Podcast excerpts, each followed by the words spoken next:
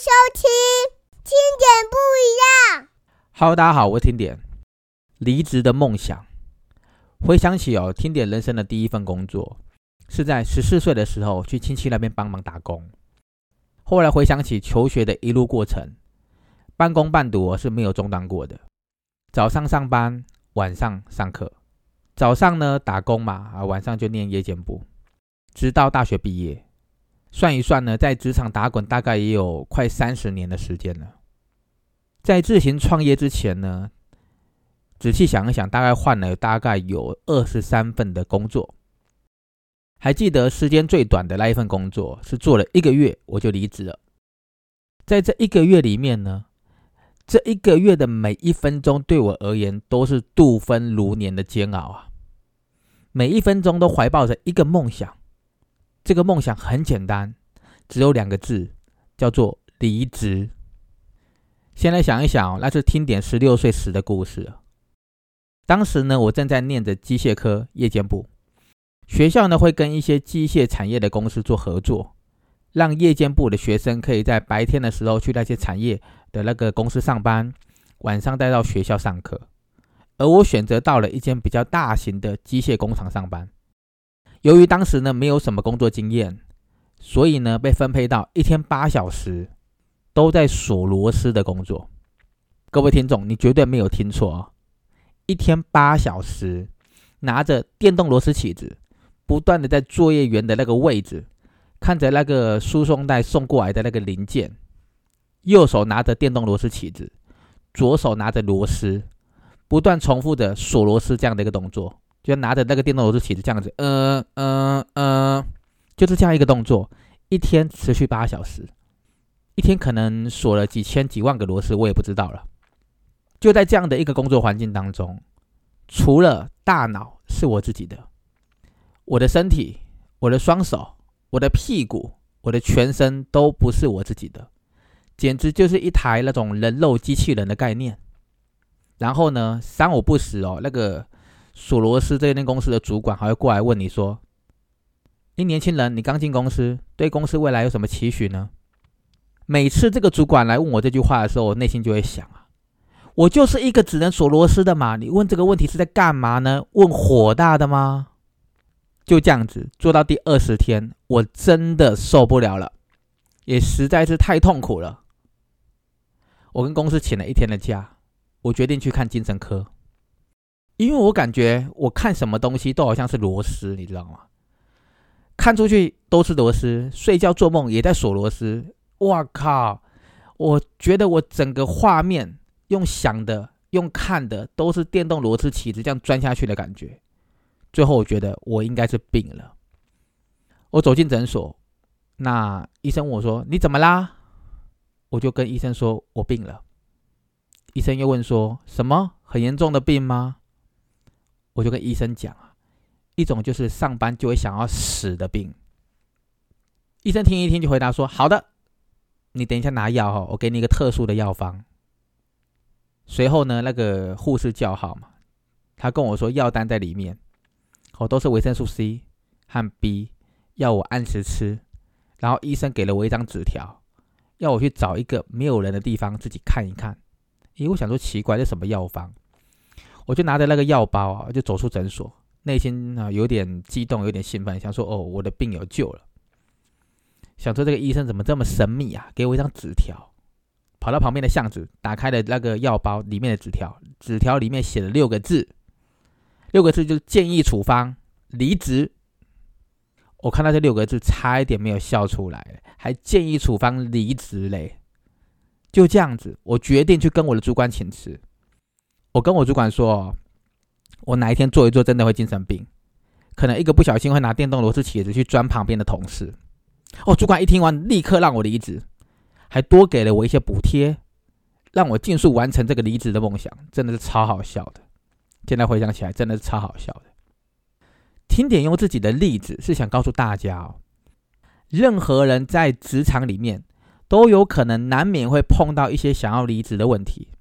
可是却往往埋藏在心里，或者是憋太久而产生出其他的疾病，就这样子带着一种淡淡的哀愁哦，过着一天又一天，那种上班的日子。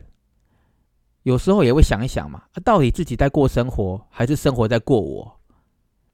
当然了，各位听众，不知道你是否也曾经因为不满意的工作而有离职的念头，或者是有百般的无奈，必须一直持续的去做这份工作。接下来呢，听点会想要更深入探讨关于离职的梦想这样的一个主题哦。我们可以怎么样去面对它呢？面对许多职场新鲜人来说，可能对于工作中遭受到的那种心酸、委屈，或是充满了许多不理解和不情愿，在那个当下，或许你会想起你很认真的去努力念书，考上理想的大学；或许你也会想起你是一个很努力去完成学校课业报告的人。但是这一切的努力，就是希望可以未来在社会的那个工作当中，可以拥有一些更好的待遇。但是学校毕竟不是职场，学校你可以孤独一人，你也可以没有什么朋友的情况下，靠自己的力量毕业。但是职场却不是如此，职场哦是这样的：假如你很努力，但是你做的工作其实谁都能做，任何人都可以取代你的位置。那么你就要小心了。如果老板去找一个计时制的，啊，或者是叫时薪制的人，啊，要付的薪水比你少的话，可是那个人的工作有可能做的比你还要好，请问你，如果你身为他的老板，你会怎么选择呢？你当然选择一个薪水少、做得好的人呢。在学校，你可以很委屈的时候骂一骂老师嘛，骂一骂同学嘛，对不对？你也可以翘课啊。你可以随意挥洒你的脾气、你的情绪，你还是可以毕业的。但是在职场可就不同啦，职场是一个大家求生存、讲利益、拼绩效的一个地方。如果做不出成绩，才不会有人在意谁的心情好不好呢？那我们也可以换个角度来看一看啊。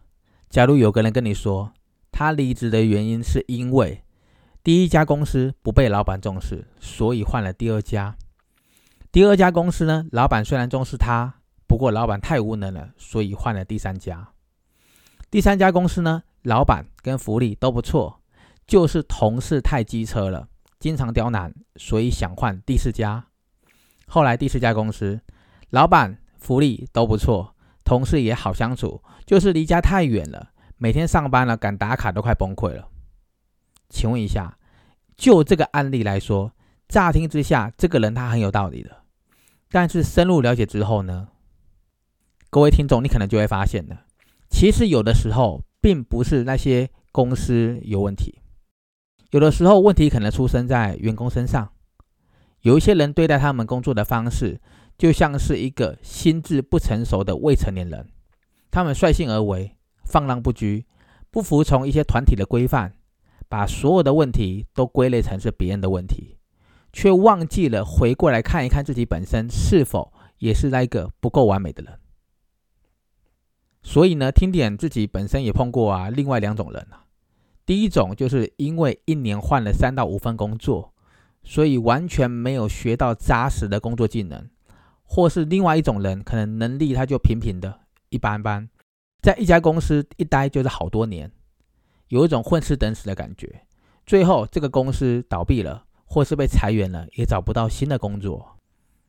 刚刚提到这几种类型的人呢，其实听点也是过来人，被不少的老板嫌弃过、滥用，甚至巧立名目被扣了薪水。后来呢，我体会到了一件事情，在这边也分享给各位听众哦。亲爱的各位听众，你一定是为了生活不断的努力着，可是这个世界上啊，有很多的人。根本不在乎你是否真的努力，因为他们在乎的只有管你有没有做出他们想要的结果。这句话很现实，也很中肯。我每次想要离职的时候，我都会想着另外两个更加重要的问题。第一个就是我有没有马上离职的实力。离职之后呢，我能够做什么呢？第二个，假如没有马上离职的实力，我能不能够让自己在这个讨厌的公司的这个环境里面更加的如鱼得水呢？喊离职哦，很简单的，你有实力吗？这份薪水如果没有了，你该何去何从呢？今天我们就聊到这里。接下来下一集一样是离职的梦想，我会跟各位谈谈如何去酝酿这个离职的梦想，让你累积的过程也可以活得很漂亮。那我们今天聊到这里喽，我们后天见。谢谢收听，听点不一样。